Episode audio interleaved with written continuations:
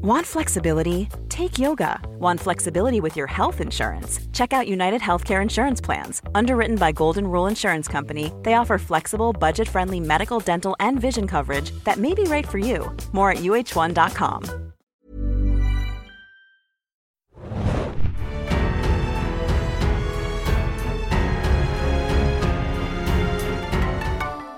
Hallo, liebe sauren Junkies, hier ist der Serienjunkies Podcast mit einer weiteren Folge zum Thema The Lord of the Rings, The Rings of Power. Ich bin Mario und wir müssen diese Woche auf Hannah verzichten. Die ist nämlich in München beim Seriencamp. Dafür habe ich aber wieder Tim vors Mikro bekommen, der uns ja beim letzten Mal gefehlt hat. Hallo, Tim. Hallo, schön wieder da zu sein. Ja, du warst uns ja ausgerechnet in der großen Southland-Schlachten-Episode letzte Woche abhanden gekommen. Willst du da noch mal ganz kurz deinen Senf zu geben. Hannah fand die ja äh, mit am besten. Ich bin bei Schlachtenszenen ja immer so ein bisschen underwhelmed. Was sagst du? Es ist ja, da, da war ja ordentlich was los, kann man ja nicht anders sagen. Das stimmt. Ähm, ich war überrascht, dass ich so früh anfing jetzt. Mhm. Also wir hatten ja auch in der Folge davor damit gerechnet, dass es noch, äh, dass es mehr so das Staffel-Highlight wird. Ähm, und am Ende der Staffel kommt. Deswegen war ich, ich war ein bisschen überrascht, dass es tatsächlich in dieser Folge schon gewagt haben, die Schlachtszenen an sich unterschiedlich gut grundsätzlich haben sie mir eigentlich gefallen, so in der, in der Art und Weise, wie es gemacht wurde. Wenn ich was meckern wollen würde, müsste ich mir überlegen, was ich etwas seltsam fand, wie sie es überhaupt von dem Berg runter in das Dorf geschafft haben, an denen vorbei. Das fand ich so ein bisschen tricky. Ich meine, wir haben jetzt nicht immer so die Übersicht gehabt, wo sie überhaupt da lang konnten, aber dass sie einfach an dem ganzen Zug äh, sich, sich vorbeigeschlichen haben irgendwann, fand ich zumindest interessant, dass das irgendwie geklappt hat. Die andere Sache, die ich dann auch seltsam fand, das hatte ich mit einem Bekannten tatsächlich auch schon vor gestern mal, mal kurz äh, besprochen, als wir uns darüber unterhalten haben, dass wirklich keiner daran gedacht hat, äh, in dieses äh, umhüllte Schwert, was sie ja, äh, wofür sie extra den, die ganze ähm, Pferde-Verfolgungsjagd ähm, auf sich genommen haben, in mehreren Stunden ist keiner auf die Idee gekommen, da einmal reinzugucken. Nee, schlimmer finde ich, dass äh, Arondir das Ding in der Hand hatte und es nicht gemerkt hat, dass es das nicht ist. Also ja. wie gesagt, da hätten sie echt ein anderes Prop von mir aus gerne nehmen. Ja, ihr, ihr äh, kleinen äh, Dum-Dums, ja, wie könnt ihr, habt ihr das nicht merken können? Also ja. gut, es, es war natürlich so äh, einfach für die Dramatik, dass alle überrascht worden sind von, was ja wohl dann jetzt ziemlich sicher Mount Doom der erste Ausbruch sein dürfte. Genau. Von daher, ähm, ja, das, das trug halt zur Dramatik da. Das ist das, was ja. sie damit erreichen wollten. Von daher, ich, Wobei die Serie, wie wir ja diese Folge feststellen, sich gar nicht so sicher war, dass wir alle mitbekommen haben, dass das jetzt Mordor und Mount Doom sind.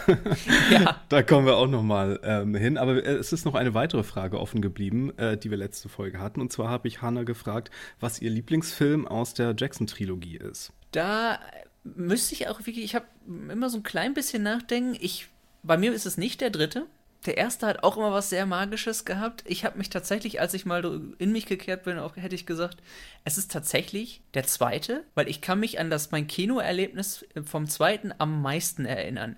Diese, diese Spannung vor der großen Schlacht und das, das Kino war wirklich mucksmäuschen still und alle waren gespannt und ich fand diese Szene und auch die große Schlacht, daran denke ich mit Faszination noch nach, weil ich das unglaublich spannend damals fand. Interesting. Äh, ja, Hannah und ich hatten beide den ersten Film gesagt, aus, ah, ja. äh, an, aus ganz anderen Gründen. Aber ja, der dritte ist natürlich der Oscar-Film, aber der, wie wir, glaube ich, alle sagen können, so den Oscar so für alle drei mitgenommen hat, würde ich sagen. Mhm. Oder die vielen Oscars zumindest. Dann lass uns mal reingehen in die Folge. Und zwar heißt die Folge The Eye. Mhm. Können wir auch noch mal drüber reden, warum die so heißt. Sie könnte aber auch, wenn du mich fragst, genauso Udun heißen wie die letzte Folge, was ja Hölle heißt, weil das ja hier alles so schön in Orange und Rot und Asche getüncht ist. Äh, und das ist die zweite Folge von der Charlotte Brandström, die auch äh, eingestiegen ist in der letzten Folge mit der, mit der Schlachtenepisode. Ja, man kann sagen, die gute Frau hat das Effektbudget bekommen, oder? So im Vergleich. Ich meine, wir haben ja schon nette Sachen gesehen, aber jetzt zusammengefasst mit der letzten und jetzt hier noch gerade eine der, der ersten Szenen, die wir da sehen, der, die hätte viele, viele Effekte machen dürfen und aufbauen dürfen von der Regie. Und es war diesmal im Vergleich zu den Schlachten, die ich, ich will nicht sagen übersichtlich fand, aber man konnte sich immer ganz gut orientieren. Jetzt gerade der Anfang zum Beispiel, ich fand es etwas desorientierender, absichtlich gemacht wahrscheinlich auch. Ja, sicher, sicher. Ähm, super schöne Setpieces aber, die mit so einem ganz feinen Aschestaub auch überzogen sind. Hier natürlich alles in Rot gehalten. Wir gehen direkt wieder rein, wo es aufgehört hat. Wir wissen nur nicht, wie viel Zeit vergangen ist. Alles ist verbrannt, alles ist voller Asche, alles ist voller Rauch. Ganz viele Leute sind tot. Leute sind desorientiert. Galadriel wacht dann irgendwann auf, weil die hat es natürlich nicht getroffen. ähm, ist aber ein weiterer eine weitere kleine Kerbe in ihrem ganzen jahrtausendelangen Kriegstrauma, das sie irgendwie sich äh, aufgehalft hat, wahrscheinlich. Und äh, man versucht Leute zu retten, Leute zu bergen. Isildur muss feststellen, dass er einen seiner Kameraden verloren hat. Tragischerweise sogar den einen, der eigentlich, ne, der, der, der hatte ja schon angekündigt, dass er nicht mehr an Kämpfen teilnehmen möchte, weil es irgendwie nicht sein Ding ist. Große Death Flag. Oder ich habe mich beim letzten, in der letzten Folge auch gemerkt, oh Gott, hast du das jetzt wirklich gesagt? Zwei Wochen vor seinem Ruhestand sozusagen. oh, ich habe ich hab's mir schon mal gedacht, ich habe erst überlegt, okay, welcher von den beiden war es? Oh, es war, natürlich ist es der, der es mehr oder weniger angekündigt hat, dass er nichts mehr machen wollte. Genau. Dann versucht man noch anzutäuschen uns gegenüber und das wird auch nicht mehr aufgelöst in dieser Folge, dass Isildur hier dann beim Rettungsversuch von anderen Personen auch dahin geschieden ist. Ein bisschen kühn, das zu machen, wenn wir so einen wichtigen Charakter haben, der natürlich nicht sterben kann. Außer er bekommt so eine zweite Gandalf-Chance von den Göttern geschenkt, weil er noch irgendwas Wichtiges zu tun hat. Aber das wäre bei einem Menschen so ein bisschen weit hergeholt. Und zumal sie auch alle anderen dann auch gerade gern Ende noch aufgelöst haben. Also es war, ja. man hat es ja nicht sofort alle gesehen, hat sich ein paar war ein kleines Fragezeichen, aber es wurden alle aufgelöst. Nur Pretty bei ihm much, haben sie ja. es nicht gemacht dann tatsächlich. Ja. Und dann bekommen wir aber auch noch eine tolle Kombination, eine tolle Charakterkombination, von der ich nicht wusste, dass wir sie brauchen, aber ich finde, das ist mit eins der Highlights der Folge für mich gewesen und zwar die ganze Interaktion zwischen Galadriel und Theo. Ja, das ist, hat man, hat man auch so einfach nicht kommen sehen. Ne? Das sind die beiden, die sich dann im, im Aschesturm als, als einziges wiedergefunden hatten. Mhm. Und, und äh, es braucht einen Teenager, einen ungestüm, irgendwie äh, vergeltungswütigen Teenager, damit Galadriel zum ersten Mal merkt, dass ihre eigenen guten Ratschläge vielleicht auch auf sie selber anzuwenden sind. Sie wirkte auch nicht mehr so kühl wie sonst. Äh, ganz ich, ich musste auch sagen, bei der, bei der ganzen Explosion in der letzten Folge, sie stand ja auch da und hat nicht mit den Schultern gezuckt. Aber bei ihm hat sie, hat sie wesentlich mehr Informa äh, so wirklich ähm, Emotionen gezeigt, als wirklich bei so einem bei, bei dem Vulkanausbruch, wenn man es zum Beispiel mit, mit ähm, Queen Muriel vergleicht, die ja wirklich so ein hochschockiertes Gesicht in diesen, in diesen Zeitlupen hatte, während Galadriel da gestanden ist und dachte sich, hm, ja, ne?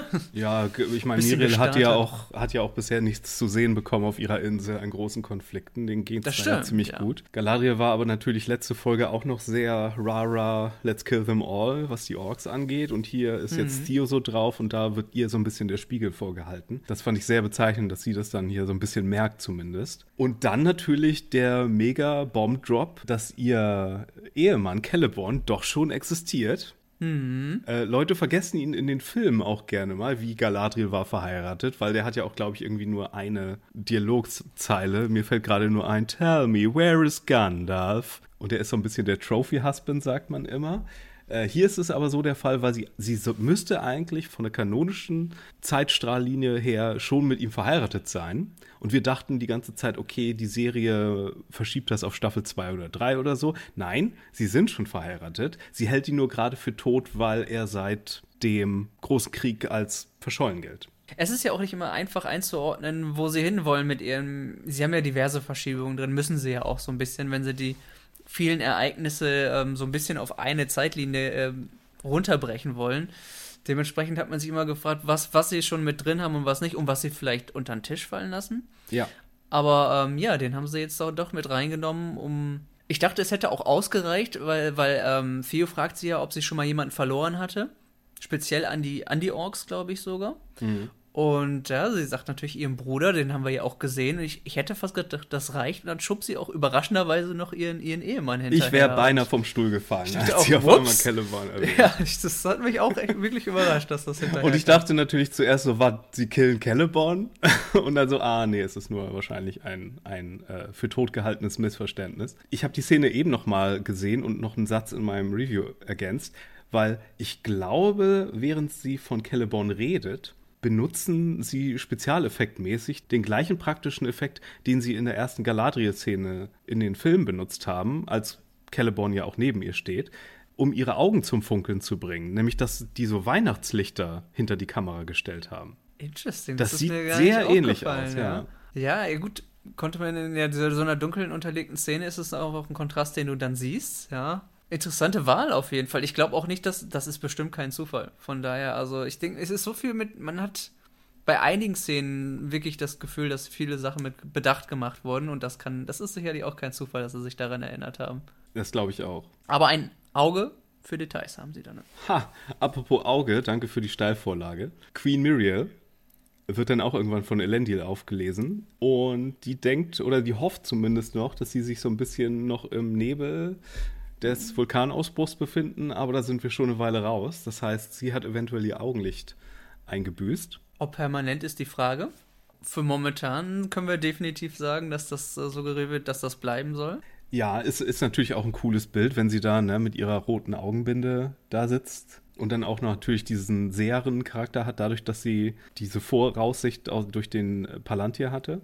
Mhm. Ich glaube nicht, dass das ihr kanonisches Schicksal ist, ihr Augenlicht zu verlieren, aber es würde, ich kann mir vorstellen, wenn das so ist, dann würde sie das so auf bestimmte Wege in Numenor vielleicht führen oder sich da, dazu bringen, dass sie gewisse Bündnisse eingeht, die vielleicht vorher nicht so nötig geschieden haben? Möglich. Also, ja. ich meine, ähm, es, es eröffnet ja auch so ein bisschen Angreifbarkeit für sie, wenn jemand ähm, sie ein bisschen verdrängen wollen würde. Wir haben ja da einen, schon jemanden in Verdacht, der das sehr, sehr wahrscheinlich tun könnte. Mhm. Dementsprechend äh, kann er sagen, eure Expedition ist ein Fehlschlag gewesen. Schau dir an, wie viele, wie viele gestorben sind und sie dann so als ne, jemanden, der nur noch äh, halbe Kraft zum Regieren hat und einen Fehler gemacht hat, so beiseite zu schieben, möglicherweise.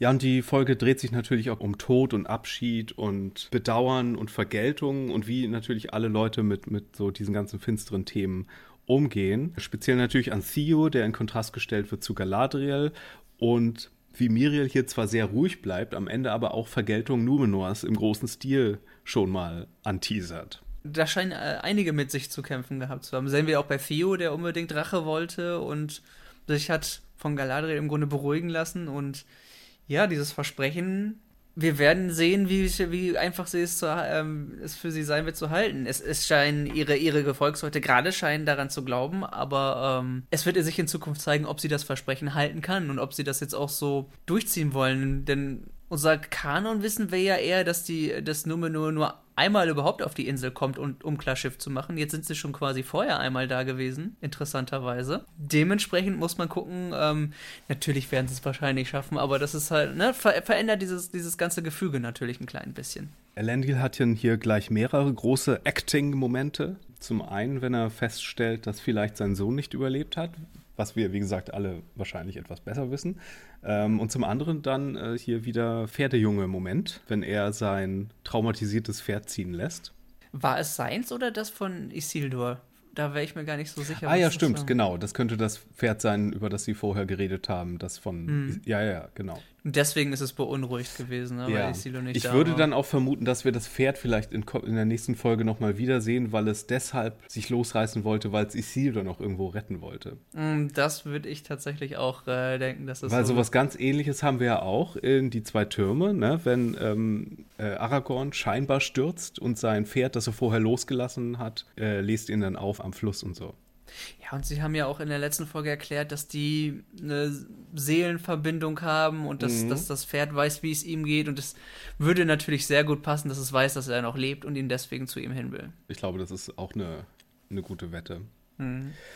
Was nicht so eine gute Wette ist, um nochmal eine halbgalante Überleitung zu machen, äh, wo ich nicht drauf wetten würde, würde ich sagen, äh, ist, dass es so eine gute Idee ist, äh, den verletzten Halbrand mit ins Elbenreich zu nehmen, weil ich meine, falls wir noch nicht genug Alarmglocken hatten, dass irgendwie vielleicht Halbrand maybe doch Sauron sein könnte, wird er jetzt durch einen, ich sag mal, Plot-Trick ins Elbenreich verschifft, wo natürlich Anatar sein muss, der den Leuten beibringen wird, die verdammten Ringe zu schmieden und wo hier auch gerade eine Schmiede gebaut wird. Yep, und auch äh, keiner hat gesehen, wie er verletzt wurde. Ne? Ja. Es, ist, es, ist, alles sehr praktisch. Es ist, genau, er ist ja. in Ringe gekleidet, er wurde gerade zum König der Southlands ernannt.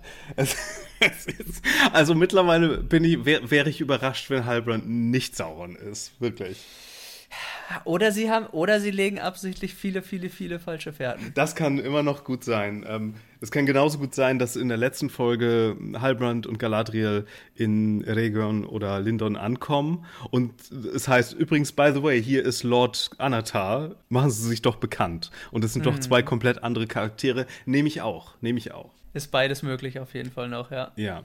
Viel, viel witziger fand ich allerdings, dass die Serie so wenig ich meine, okay, wir gehen das ja auch hier von einer sehr nerdigen, sehr recherchierten Perspektive aus an alles und so offensichtlich, wie wir denken, ist vielen Leuten der Stuff gar nicht. Das merke ich auch, wenn man zum Beispiel so Reaction-Videos auf YouTube guckt, dass Leute ernsthaft überrascht sind von bestimmten Entwicklungen, die wir natürlich schon längst durch Lore-Wissen und sonst was äh, vorausgenommen haben. Ne? Hm. Aber die Art und Weise, wie sie hier am Ende dann noch so den Southland-Ortstitel einblenden. Ach ja. Und der dann zu Mordor wird im bösen Font, als wenn wir in so einem alten Hammer-Horrorfilm wären. Experience the Terror of Dracula's Castle. Ich habe sehr gelacht. Das ist der größte Cheese, den, den sich die Serie bisher erlaubt hat. Ich hätte ja auch gedacht, dass das Adar noch sagen darf, weil sie fragen ihn ja, wie, wie, er, wie er das Land jetzt nun nennen würde, als er gesagt hat, nee, das sind nicht mehr die Southlands.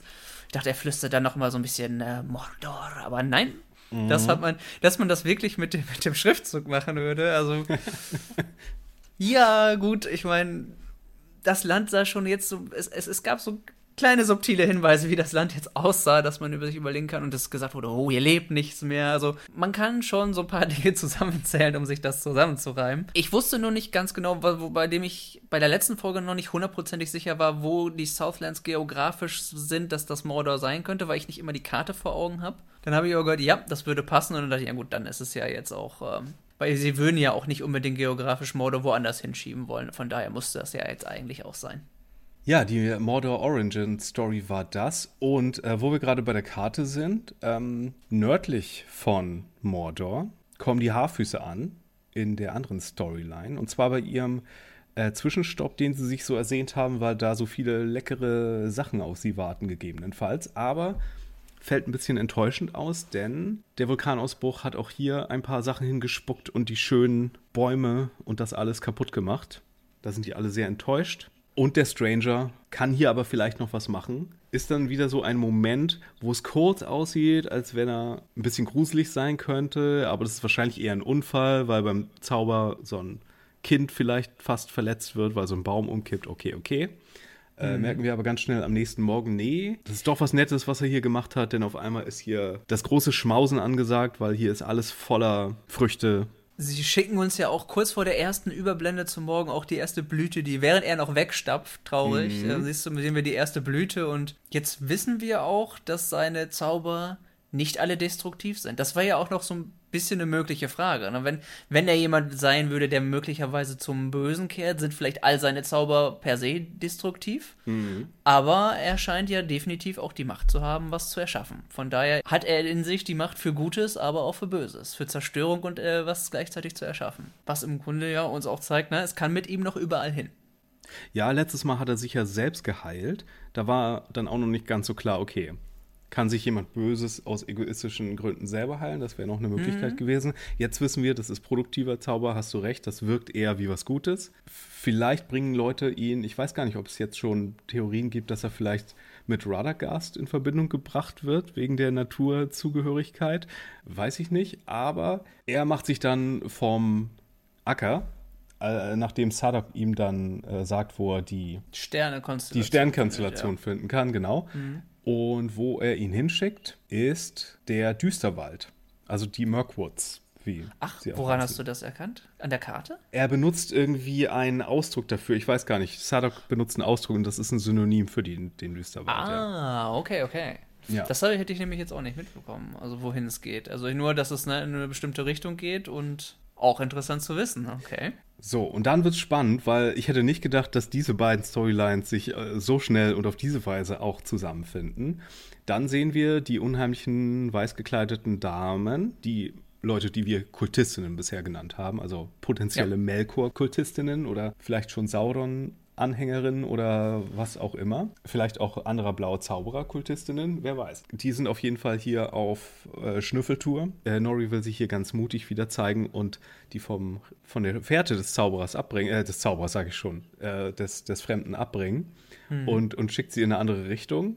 Ähm, das geht nicht so ganz aus, äh, ganz gut aus. Dann äh, stellt sich noch ihr Vater denen in den Weg und dann sehen wir diese, diesen Moment aus dem Trailer, den wir schon gesehen haben, wo die so ein klein bisschen Feuerzauber machen und boom, ist die gesamte Karawane in Flammen.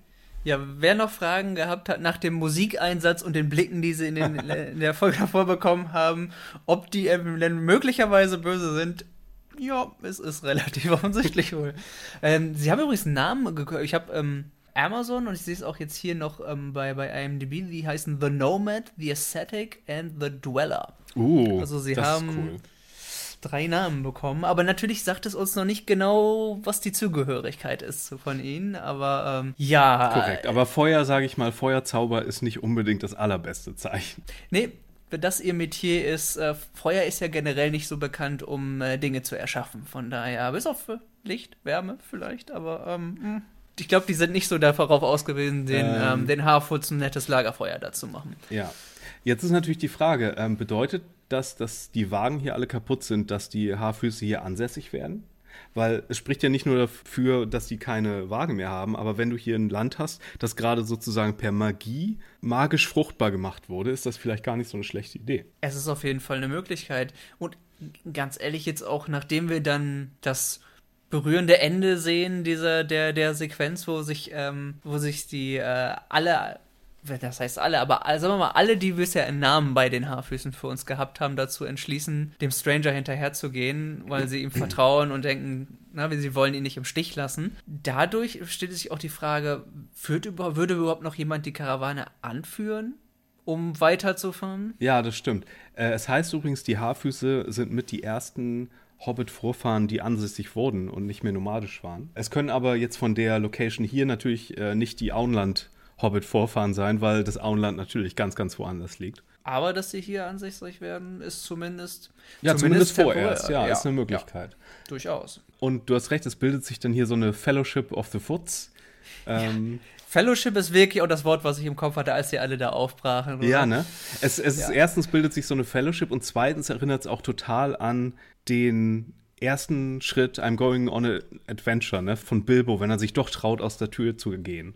Also, dass sie hier off-trail gehen, sozusagen. Das ist natürlich so dieser Schritt ins Abenteuer für die. Kurz nachdem Nuri vorher erst ähm, eigentlich schon demoralisiert war und sagte, ah, I'm just a Harfoot und ich hätte, sie hätte auf ihre Mutter hören sollen und dann findet sie doch ihren Mut wieder. Ja, oder vielmehr die anderen Haarfüße gestehen sich auch ein, nee, hier ist doch ein bisschen mhm. mehr vielleicht am Leben dran, als nur jetzt ständig unseren Traditionen und Regeln nachzulaufen. Besonders bei Malva ist das überraschend. Und ich bin sehr froh, dass die Ansprache von Lago, also ihrem Vater, hier auch viel besser funktioniert im Kontext als im Trailer. Weil das war auch einer dieser Trailer-Sprüche und im Trailer wirkte das losgelöst so cheesy und aus dem Nichts irgendwie. Ähm, aber hier hat das viel besser funktioniert. Ja, und auch das erste Mal, dass wir ihn so ein bisschen im Mittelpunkt gesehen haben. Also vorher war er ne, derjenige, der sich verletzt hat und war immer so ein bisschen im Hintergrund. Jetzt ist es so seine erste große Szene gewesen, die ja auch dann ordentlich was hermacht und auch viel verändert ja letzten Endes. Ohne seine inspirierende Rede.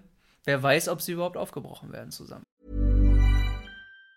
Even on a budget, quality is non-negotiable. That's why Quince is the place to score high-end essentials at 50 to 80% less than similar brands. Get your hands on buttery soft cashmere sweaters from just 60 bucks, Italian leather jackets, and so much more. And the best part about Quince, they exclusively partner with factories committed to safe, ethical, and responsible manufacturing. Elevate your style without the elevated price tag with Quince. Go to quince.com slash upgrade for free shipping and 365-day returns. Genau, und wir haben, was die Fellowship angeht, ja auch eine ganz gute Mischung. Ne? Largo scheint ja, wie er eben, eben bewiesen hat, ein ganz guter, mutiger Kämpfer zu sein. Wir haben Sadok als sozusagen den Zauberer der Gruppe. Wir haben Nori als, äh, ich weiß nicht, was wäre sie, die Diebin und, und Poppy mhm. als Moral Support in, in die der Sam-Rolle. vielleicht. Ja. ja, stimmt, sie singt ja die ganze Zeit. Stimmt. Ja, für die Moral eben. Sehr gut. Ja, es ist eine sehr interessante Truppe, um den, äh, auf den äh, Spuren des Strangers zu sein. Jetzt sind sie allerdings natürlich auch später darauf, also also haben, haben sie die, ähm, die böse, zwielichtige Dreierkarawane ja vor sich letzten Endes. Also sie sind hinter denen. Ja, vor allen Dingen, wenn wir Richtung Mirkwood gehen, würde ich auch mal sagen, dass Spinnen bald in unserer Zukunft sind, ne? Die Chancen stehen gut, würde ich sagen, ja. Auf jeden Fall irgendwelche Düsterwald-Gestalten und Monster. Die so ohnehin schon groß sind und für Harfoots wahrscheinlich nochmal äh, die doppelte Größe haben, gefühlt. Genau. Dementsprechend, da, würden, da warten definitiv Abenteuer auf unsere Vorhobbits. So, wir haben schon ganz viele emotionale Highlights gehabt in diesen beiden Storylines, aber ähm, ich glaube, äh, es ist nicht weit hergeholt zu sagen, dass die herzzerschmetterndste Storyline äh, noch auf uns wartet, und zwar, wenn wir zur Freundschaft von Elrond und Durin zurückgehen. Ah, ja, ja, ja, ja. Mal, diesmal sind sogar Tränen dabei geflossen. Äh, ja, nicht nur, nicht nur bei Durin. Also, ähm, ja. Es ist erstmal Elrond hier dabei, wie er ganz demütig vor König vor König Durin vorstellig wird, um sein Mithril-Gesuch zu unterbreiten und nicht nur irgendwie als Bettler dasteht, er hat auch 500 Jahre großzügige Versorgung von Seiten der Elben anzubieten, was die ganzen Zwergenlords eigentlich für ein sehr gutes Angebot auch halten. Aber der König ist so ein bisschen eingefahren und konservativ und wenig abenteuerlustig, was so, äh, was so Geschichten angeht und äh, neigt eher dazu, dem Ganzen Nein zu sagen, was Durin komplett das Herz bricht, weil er natürlich damit so ein bisschen, wenn wir den ganzen Verfall mal Glauben schenken, ähm, das Todesurteil für seinen Freund unterzeichnet damit. Und Aaron das erstmal sehr, sehr tapfer nimmt. Und das, das ist ja auch wahrscheinlich auch noch eine der Sachen, die, die Dorin doppelt das Herz bricht, dass er, dass Aaron nicht irgendwie auf irgendwen sauer ist und auf, auf, den, auf König Dorin oder ganz geknickt ist, sondern versucht das so tapfer zu nehmen. Das, das hat, das hat bei ihm ja dann alle Dame, Dame brechen lassen. Was aber auch dazu führt, ne, dass die beiden nicht aufgeben, natürlich die beiden geben nicht auf, nachdem Dorian merkt, okay, das würde definitiv funktionieren. Mhm. Und ähm, ich habe ja gesagt, irgendwie, ich halte das nicht für besonders wahrscheinlich, dass das wirklich so ist. Ne? Man kann da ja schon Anatar vielleicht äh, vermuten oder irgendwelchen äh, Humbug, den Leute hier über Mithril erzählt haben, weil kanonisch ist das natürlich alles nicht. Kanonisch gibt es auch anderorts schon Mithril. Also Mithril ist nicht, ist zwar selten und wertvoll, aber jetzt nicht magisch und super besonders im Tolkien-Lore. Ne? Ich glaube, andere Locations haben Mithril gehabt. Also nicht nur Casadum, ja, dann. Glaube ich zumindest so, wenn ich mich nicht falsch erinnere. Aber hier haben wir zumindest erstmal den Effekt, genau, er bringt dieses äh, verrottete oder dieses von Dunkelheit durchzogene Blatt aus Lindon mit. Durin schmeißt es so zufällig neben das Mithril und dann zieht sich diese Dunkelheit zurück. Ist das wirklich der Effekt? Können wir dem Ganzen glauben? Ich glaube mittlerweile, wir sollen das schon für bare Münze nehmen, aber ja, ich behalte oder? mir noch ein bisschen Skepsis vor. Ein klein bisschen. Sie haben ja auch im Grunde eliminiert, dass es jetzt jemand manipulieren konnte, indem sie zwei Gegenstände einfach neutral nebeneinander sich haben äh, liegen lassen. Sonst, wenn wir jetzt jemanden eine Figur gesehen hätten, die damit was gemacht hat und in der Nähe war oder die das einfach angebracht hätte, hätten wir ja noch skeptisch sein können, auf den, zumindest was den Effekt betrifft. Mhm. Aber dass das jetzt so passiert ist, hätte ich auch nicht mit gerechnet. Also, ähm, ja, mal sehen. Momentan scheinen sie in diese Richtung zu wollen. Ich könnte mir noch vorstellen, dass sie auf sowas hinaus wollen, dass, nein, nein, das ist die Ebbe und Flut des Kommens und Gehens und das muss man hinnehmen und äh, dieser Effekt, den Mithril auf dieses Blatt, hat nichts mit irgendeiner inneren Wahrheit zu tun, wie Gil Galad das irgendwie schwadroniert hat in der vorletzten Folge. Vielleicht machen sie damit noch was. Für den Moment nehmen wir das erstmal so hin. Mhm. Und äh, Durin äh, motiviert das, entgegen den Wünschen seines Vaters, doch noch in die Mine zu gehen ja. und das gefährliche Erz zu holen. Gefährlich in dem Sinne, dass es gefährlich ist, danach zu schürfen. Und da bewegt sich auch ganz schön viel im, im, im Berg. Und äh, dann haben wir gleich den nächsten emotionalen Beat mit äh, den beiden. Denn Durin ist drauf und dran, Elrond seinen zwergischen Namen zu verraten, der eigentlich nur so für engste Familienmitglieder im Zwergentum vorgesehen ist. Ja, ja, das ist ähm, zwischen den beiden lag diese, äh, diese Folge viel Unausgesprochenes, aber es wurde auch ähm, haben auch so noch, noch mehr Schritte aufeinander zugemacht, sind noch enger verbandelt als zuvor. Und ähm, mhm. das soll uns einfach sagen, dass diese, und das sagt Dorin ja auch noch selbst danach zu seinem Vater, dass es mehr als nur eine einfache Freundschaft für ihn ist. Wo der Dad auch nicht so ein Fan davon ist. Die einzige Sache, ist, dass ich finde, sie hätten dann die, die, Sache mit dem Schwur nicht aufmachen dürfen. Weil das Ding haben wir komplett vergessen mittlerweile, glaube yep, ich. Der ist unter den Tisch gefallen, Das ist oder? komplett unter den Tisch. Und äh, wenn man betrachtet, wie wichtig Schwüre sind bei Tolkien, hätte ich das rausgelassen. Ja, und sein Vater hat ihn auch nicht gefragt, woher Elrond das jetzt auf einmal weiß. das ist, äh, ach so, der weiß ah, von Mithril. Na gut, ja. nehme ich das mal. Vielleicht oder, oder wir können es so sehen, deswegen war er innerlich schon sauer. Ja, aber dann hättet ihr das auch so spielen müssen. Dann hätten sie sagen müssen, ja. okay, äh, Durin Senior ist jetzt, sagt hier, nein, wie kannst du deinem Freund vergeben? Er hat einen Schwur gebrochen. Das wäre legitim das gewesen.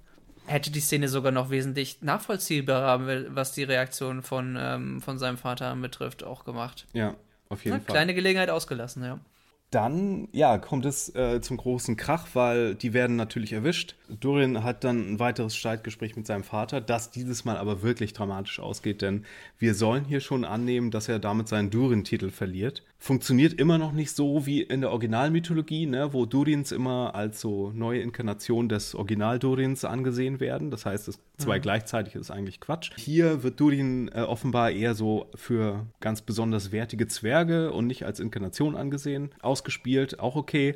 Und äh, es wird jetzt hier dafür verwendet, narrativ, dass sozusagen der Vater so desillusioniert ist von seinem Sohn, dass er sagt, nein, du bist kein richtiger Durin mehr. Was äh, so ein bisschen zumindest die Zeitlinie aufräumt, weil dadurch keine zwei Durins hintereinander kommen, aber es funktioniert nicht ganz wie in der Vorlage, sagen wir so. Was mich dann danach einfach auch überrascht hat, wie sie, wie sie mit dem Ganzen weitermachen wollen. Ja, letzten Endes sucht Durin nicht nur Trost bei seiner Frau, sondern ähm, er bekommt von ihr noch ähm, eine Ansprache, die ich so gar nicht erwartet hatte, weil sie sich ja doch recht offen gegen seinen Vater wendet. Und nicht nur sagt, oh, ich habe ein paar Sachen im Affekt gesagt. Ich will, sie ist einmal kurz zurückgerudert und mhm. sagte so, oh, ich habe ein paar Sachen im Affekt gesagt. Genau, er ist doch der König und so, ja. ja. Aber dann spricht sie ja schon, ich finde schon ja, ich will nicht sagen am Rande zu einem Verrat, aber unsere Zeit wird kommen, wir werden als Königspaar regieren und er wird dann nichts mehr zu. Also.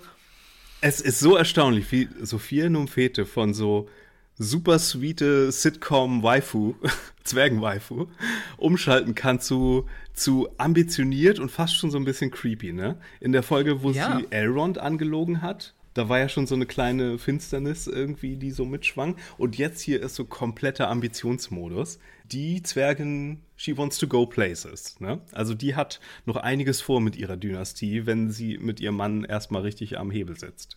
Das scheint definitiv so. Und ich meine, es wird uns zwar nicht so geredet, dass es so wäre, aber jetzt überlegt man auch, wie früh wird das Schicksal von seinem Vater kommen, damit sich hier was bewegt letzten Endes. Und würde jemand nachhelfen? Ich meine, Dorin sicherlich nicht. Hm. Aber ganz ehrlich, jetzt traue ich es ihr ein bisschen zu. Es ist ja nichts festgeschriebenes letzten Endes im Kanon. Wer weiß, ganz ehrlich. Also, sie lassen sich da viel offen, zumindest mit so ein paar Andeutungen, was Es gab auch schon die Fantheorie, die ich gehört hatte, dass ihr Gesang den Balrog erweckt hat. Ja. Äh, könnte ich mir auch vorstellen. Okay, den Balrog haben wir schon im Trailer gesehen natürlich, aber wir wussten nicht, wie kommt er hier ins Spiel. Mhm. Äh, und dass er doch schon hier durchs äh, fleißige Graben der Zwerge ins Spiel kommt, ist ein bisschen überraschend, weil wenn es der Balrog ist, den wir als Durin's Bane kennen, der Balrog, der auch in Fellowship of the Ring vorkommt im Film, mhm. der gegen äh, Gandalf kämpft und so, dann ist er ein bisschen früh dran, weil der heißt eigentlich Durin's Bane, weil er Durin den Sechsten später zugrunde richtet und so. Das heißt, wenn wir hier schon zur Zeit von Durin dem Dritten äh, einen Balrog haben, äh, das ist interessant. Ob sie es verschieben wollen, ist. Ich meine, wenn sie ihn schon zeigen, ich meine, es ist. Wenn sie werden ihn jetzt nicht wieder einschläfern, oder? Ich meine, es muss mit dem Balrog ja jetzt auch was geschehen. Ne, wer weiß, ob vielleicht Durin der Dritte einen kleinen Schubser kriegt und dann unten lauert der Balrog und macht schon einmal Haps. Wer weiß, ah, die Kellertreppe runtergeschubst so, wird. Man so House of Cards mäßig. ja, wer weiß, ja. Ah. Und die neuen Könige sind am Start. Also, na, es ist, es ist momentan alles möglich, was sie mit dem machen. Ich kann mich damals zumindest als ich auch das, das Hörspiel der Herr der Ringe, das, das, ähm, das WDR-Hörspiel, mit dem ich angefangen habe, bevor ich die Bücher las, mm. habe, kann ich mich noch explizit an eine Szene erinnern, in dem erzählt wird, ähm, als sie in, als sie in Casadum sind, die ganze, ähm, in, die, kurz vor der Balrog, bevor sie den Balrog da auch entdecken und gegen ihn kämpfen müssen und Gandalf sich dem Ganzen stellt, dass er, dass er nicht nur die Grabkammer des Königs entdeckt wird, und sondern sie auch feststellen und sagen, ähm, damals, äh, das ist alles entstanden, dieser, dieser Balrog ist überhaupt erst, erst gekommen, weil wir, wir haben zu tief gegraben, hieß es. Wir waren zu gierig. Mhm. Das passt natürlich mit einigen Omen und mit dem Mithril-Graben hier natürlich auch überein, zumindest was das anbetrifft ein bisschen. Ja. Und dementsprechend, sie haben ja noch nicht viel, viel Mithril gefördert. Also. Vielleicht ist das eine Balrog-Begegnung, ähm, die erstmal gut ausgeht für die Zwerge und dass sie ihn vielleicht noch wieder schlafen bekommen oder so. Ähm, und dann mhm. kommt er drei Generationen später oder wie, wie weit immer später auch noch ähm, nochmal auf. Und dann ist er erst in der Version, die wir aus den Annalen kennen. Das kann natürlich auch gut sein, ja. Äh, ich, ich könnte gespannt, mir aber auch vorstellen, dass die Storyline erstmal nicht mehr vorkommt im Finale. Mhm, könnte ich mir auch vorstellen. Ich bin wirklich nicht sicher, womit sie jetzt die letzte Folge füllen, bis auf, dass es vielleicht so ein paar Mask-Off-Momente in Region gibt oder so. Ja, vor allem, wenn sie den Balrog in der letzten Folge erwecken wollen würden, das würde den Untergang von Casadum einläuten. Wollen sie das jetzt schon machen bei so vielen Staffeln? Ich kann es mir nicht vorstellen, hm. dass sie das so früh machen wollen und werden. Oder Dorin versucht, kann ihn zurückschlagen und wird zum neuen König gekriegt. Wer weiß, was sie da Also es gibt tausend Theorien, die man haben könnte dazu letzten Endes. Ja, ich hatte ja eigentlich auch schon so ein bisschen so Mask-Off-Momente in dieser Folge vermutet, weil das ganze hm. Promomaterial so auf Twitter und so über den offiziellen Kanal, der hat ja auch schon davon gesprochen, so Evil will reveal itself. Ach was. Ja, ja. Und dann war es aber der Balrog, nehme ich an. den sie Schätze damit ich auch, ja. Ja, und na gut, kann ja auch gut sein, dass sie sich noch so irgendwas werden sie sich ja auch für die finale Folge noch aufheben. Und da sie jetzt den großen Mount Doom Knall schon rausgenommen haben und den Balrog, frage ich mich, was sie machen wollen das erste Erscheinen der Fairform von Sauron. Irgend so, irgendwas muss am Ende noch, so ein kleiner Knall muss ja kommen noch. Und ich bin gespannt, welchen sie da benutzen. So Cliffhanger, freudig wie die Serie bisher war, glaube ich auch, dass es mit einem großen Knall ja. enden wird. Ja, auf jeden Fall. Ich nehme mal an, die Numenorianer werden schon wieder Richtung Insel sein, wenn sie nicht sogar wieder schon da sind. Ich glaube, wir werden Galadriel und Halbrand im Elbenreich sehen. Ich wollte gerade sagen, wollen Sie noch an einem weiteren Showort? Werden Sie den, werden Sie noch die, die Harfoot Storyline verfilmen. Ja, vielleicht werden die wieder zusammengeführt mit dem Stranger. Je nachdem, wie, viel, wie lange sie die Folge auch machen wollen. Die hier jetzt war Stunde zwölf. Bin fast davon, gehe davon aus, dass die letzte auch ziemlich lang sein wird. Die haben ja immer gesagt, so, wir machen fünf Staffeln und es wären 50, 50 Stunden auch, ne? Jetzt waren mhm. aber viel, so viele Folgen, so um die eine Stunde zehn, dass sie selbst mit acht Folgen da eigentlich draufkommen würden. Hm. Wenn man das alles zusammennimmt. Vielleicht werden die Staffeln dann gar nicht länger. Vielleicht sind die Folgen nur einfach generell so ein bisschen länger konzipiert, dass man dann darauf kommt. Ähm, oder ist es jetzt einfach nur der grobe, grobe Plan und sie sagen sich, na, letzten Endes, ob wir jetzt dann zwei, drei Stunden am Ende oder sollen wir mal fünf Stunden mehr haben, haben die Leute mehr Content. Also hm. ich nehme an, das ist noch so ein bisschen subject to change momentan. Ja, ich könnte mir auch vorstellen, weil die haben ja jetzt gerade äh, Anfang Oktober angefangen mit den Dreharbeiten in England, wie jetzt rauskam diese Woche. Ähm, mhm. Es gab auch ein paar Interviews mit den Produzentinnen und den Showrunnern. Und da wurde auch schon gesagt, so, das wird schon noch so ein, zwei Jahre dauern, bis die neue Staffel rauskommt. 2023 ist alles andere als sicher. Übrigens bei House of the Dragon auch. mhm. Und das geht ja auch einher mit dem Produktionsumzug von Großbritannien, äh, von Neuseeland nach Großbritannien. Die Drehbücher waren schon alle in der Pandemie fertig. Jetzt haben sie angefangen mit dem mhm. ganzen Zeug, nachdem die ganzen Schauspieler ihre ganzen Promotours endlich äh, fertig hatten, äh, um, um die Staffel zu promoten. Und ich könnte mir vorstellen, dass sie dann zwischen den Staffeln, vielleicht bringen sie dann so Extended Versions noch raus. Vielleicht kommt die Staffel dann noch mal raus und dann sind die Folgen anderthalb Stunden lang auf einmal. Puh, ich meine, das wäre ein Novum für eine Serie, wirklich. Also ich meine, ich, es ist nicht so, dass ich es noch nie gehört habe. Ich kann mich an einen bestimmten Anime erinnern, bei dem sie das mal gemacht haben, aber generell haben wir das schon mal für eine Serie erlebt. Wäre wär natürlich auch mal interessant, dass sie das machen, ob sie sowas machen wollen würden. Mhm. Also äh, es wäre natürlich in der Tradition des Franchise auf jeden Fall. Hm, Material, ich meine, gedreht haben sie genug. Ich meine, sie werden jetzt wahrscheinlich, ich will gar nicht wissen, wie viel Material sie jetzt zusammen und weggeschnitten haben und gesagt haben, okay, das, das, äh, das Ding ist eh schon pro Folge eine Stunde länger, äh, eine Stunde plus. Ne, wir müssen, wir, dafür sind bestimmt pro Folge 10 Minuten oder 15 Minuten oder vielleicht sogar 30 Minuten Rohmaterial, wo sie sagen, das hätte man, kann man noch verarbeiten. Ne? Ja, Von eben, daher. da bin ich gar nicht so sicher, weil, wie gesagt, die Folgen sehr, sehr oft über 1,10 waren, äh, diese Staffel. Deswegen bin ich mhm. gar nicht mhm. sicher, wie hart sie die Schere äh, angelegt haben. Aber ich meine, äh, ja, so ein paar Nuggets werden sie sich hoffentlich äh, noch zurückgehalten haben und. Sicher, ja. kann man auf jeden Fall machen. Wir haben auch alle, alle Orte haben wir jetzt auch schon letzten Endes abgegrast, ja? ja, wir sind, äh, wir sind durch mit der Folge. Äh, ich kann ja schon mal sagen, äh, ich habe hier die meisten Sterne vergeben seit dem Auftakt. Ich fand, das war allein von den Emotionen her eine spektakuläre Folge. Dadurch, dass mich die Schlachten selbst immer so ein bisschen kalt lassen, bin ich dann umso interessierter immer am Aftermath. Und ich fand, das war hier an allen drei Baustellen äh, äh, großartig. Und ich bin sehr beeindruckt auch von der Inszenierung. Die mittleren drei Folgen hier von dem Wayne Cheyip, die fand ich ja so mittel von der Inszenierung. Da war der Auftakt ähm, von dem Bayona für mich äh, viel interessanter gemacht. Und das hier war jetzt auch wieder top-notch, fand ich. Ich finde es jetzt auch gut, dass du die Harfoots mal ein bisschen in Gang gekommen und dass es jetzt für die mal das, das Abenteuer erst richtig losgeht. Sie haben im Grunde natürlich relativ lang gebraucht. Mhm. Sie haben sich ein bisschen Zeit gelassen im Vergleich zu, zu anderen Storylines, aber ähm, es ist gut, dass sie den Weg jetzt gefunden haben und sagen, jetzt geht, jetzt, jetzt geht unser, unser Hobbit-Abenteuer geht jetzt im Grunde ja los. Ja. Und ähm, ich fand aber auch, das wurde durchaus, wurde jetzt ein bisschen Zeit, weil man, man kann nur so oft deren, den Track und die lange Reise da zeigen, ohne dass man ähm, das jetzt ein bisschen wirklich nochmal noch mal ein Stück äh, Würze reinzubringen. Jetzt sind die emotionalen Bindungen da unter den Figuren und gerade mit dem Stranger selbst. Jetzt sind unsere bösen Figuren mit im Spiel zum ersten Mal und die Gefahr ist dadurch auch da. Vorher war ja auch da nie eine große Gefahr letzten Endes. Ne? Das kleine Mysterium um den Stranger, aber jetzt ist im ich will nicht sagen Dringlichkeit, aber es ist einfach ein bisschen alles, mhm. was jetzt eine, eine, ein Abenteuer braucht, ist jetzt aufgebaut dafür. Aber weißt du, was mich auch extrem happy macht, ist die Tatsache, dass uns schon die Folgestaffeln komplett sicher sind. Wir können uns in der Sicherheit wiegen, dass den Showrunnern klar äh, war, dass das hier die Setup-Staffel ist und die erste Staffel. Ja.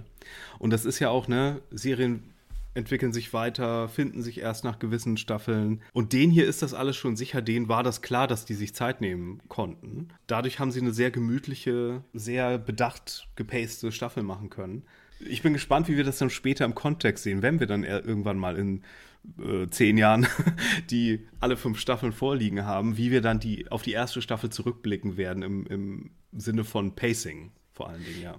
Es ist gut, wenn sie sich, sich nicht von Anfang an verpflichtet gefühlt haben, da was reinzuquetschen um wirklich, ne, allein für den Fall, das hätten sie ja auch, das wäre niemals die richtige Herangehensweise gewesen, zu sagen, oh, wir quetschen jetzt so viel, für den Fall, dass wir nicht weitermachen können müssen, quetschen wir so und so und so und so und solche Auflösungen schon mit rein. Ist gut, dass sie das von vornherein wussten. Gerade ja. bei so einer Serie darfst du es gar nicht anders machen, denke ich. Von daher, ich finde es bei grundsätzlich bei fast keiner Serie schön, wenn Staffelfinals gedreht werden, die zu Not auch als Serienfinale herhalten könnten das ist nie befriedigend für die Zuschauer. Vor allen Dingen, wenn es dann, soll es mal eine zweite, dritte oder vierte Staffel sein. Mhm. Ja, Schleifchen drum wird hier schwierig in der nächsten Folge. Ja. Das äh, ist eher nicht drin. Nee, aber sie können in Ruhe so viel anteasen, wie sie wollen. Und das ist schon, finde ich, ist es auch wichtig. Hast du noch ein letztes Wort zu der Folge hier? Es ist die zweite und letzte erstmal von der Charlotte Brandström. Nächste Folge übernimmt wieder jemand anderes. Äh, jemand, den wir noch nicht kennen? Interessanterweise. Vielleicht gerade für die letzte, das finde ich ja auch noch interessant. Äh, nee, nächstes Mal ist nochmal Wayne Chiyip äh, da, der die mittleren ah. Folgen gemacht hat, ja. Okay, okay.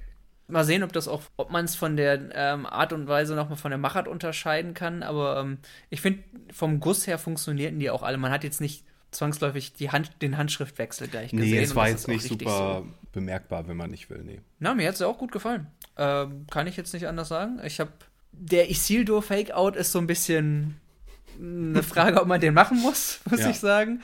Das ist das Einzige wirklich, was mir so, wo ich ein bisschen gesagt habe, na, muss man jetzt nicht. Aber im, im Groben und Ganzen haben sie wirklich an vielen, vielen emotionalen Schrauben gedreht. Was nach dieser äh, aufwühlenden Schlacht auch notwendig ist, finde ich das zu machen. Das ist es ja auch nicht in der Action untergegangen, die emotionalen Momente. Es ist schön, dass man in der nächsten Folge dann so etwas ruhigeren Ton gibt, obwohl viel passiert ist. Ähm, von daher, ich, ich bin gut zufrieden und bin sehr, sehr gespannt, äh, mit welcher Art von Folge und mit welchen Cliffhangern sie uns dann am Ende nach Hause schicken in der nächsten und letzten Staffelfolge. Oh ja, ob sie wirklich Enthüllungen machen oder auch nicht.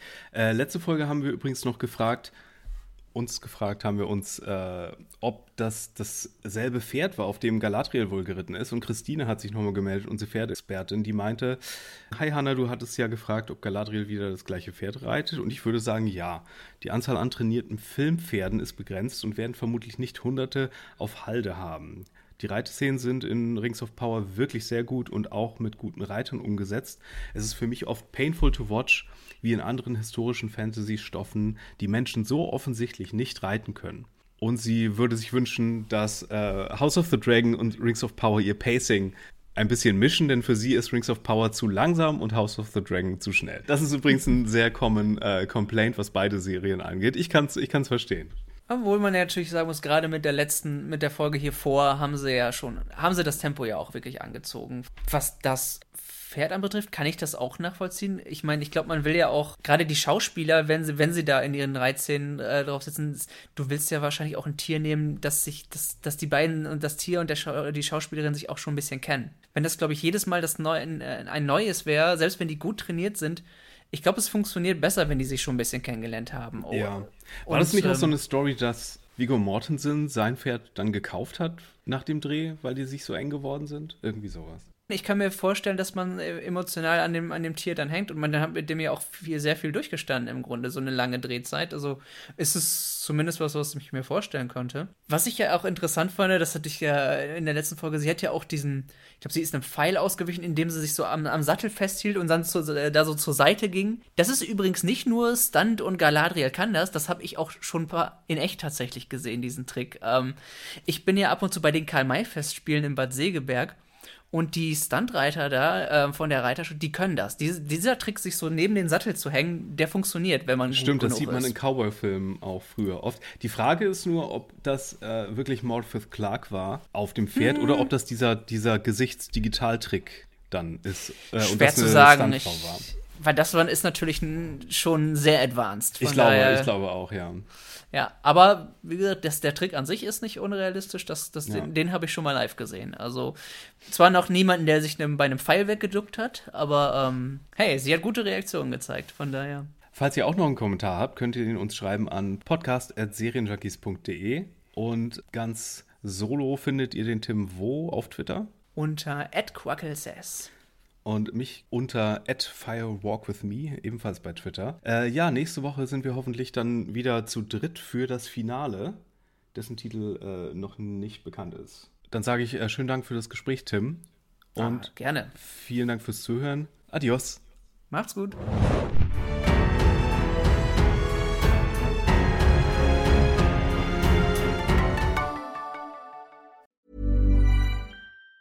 Planning for your next trip? Elevate your travel style with Quince. Quince has all the jet setting essentials you'll want for your next getaway, like European linen, premium luggage options, buttery soft Italian leather bags, and so much more. And it's all priced at 50 to 80% less than similar brands. Plus, Quince only works with factories that use safe and ethical manufacturing practices. Pack your bags with high-quality essentials you'll be wearing for vacations to come with Quince. Go to quince.com slash trip for free shipping and 365-day returns.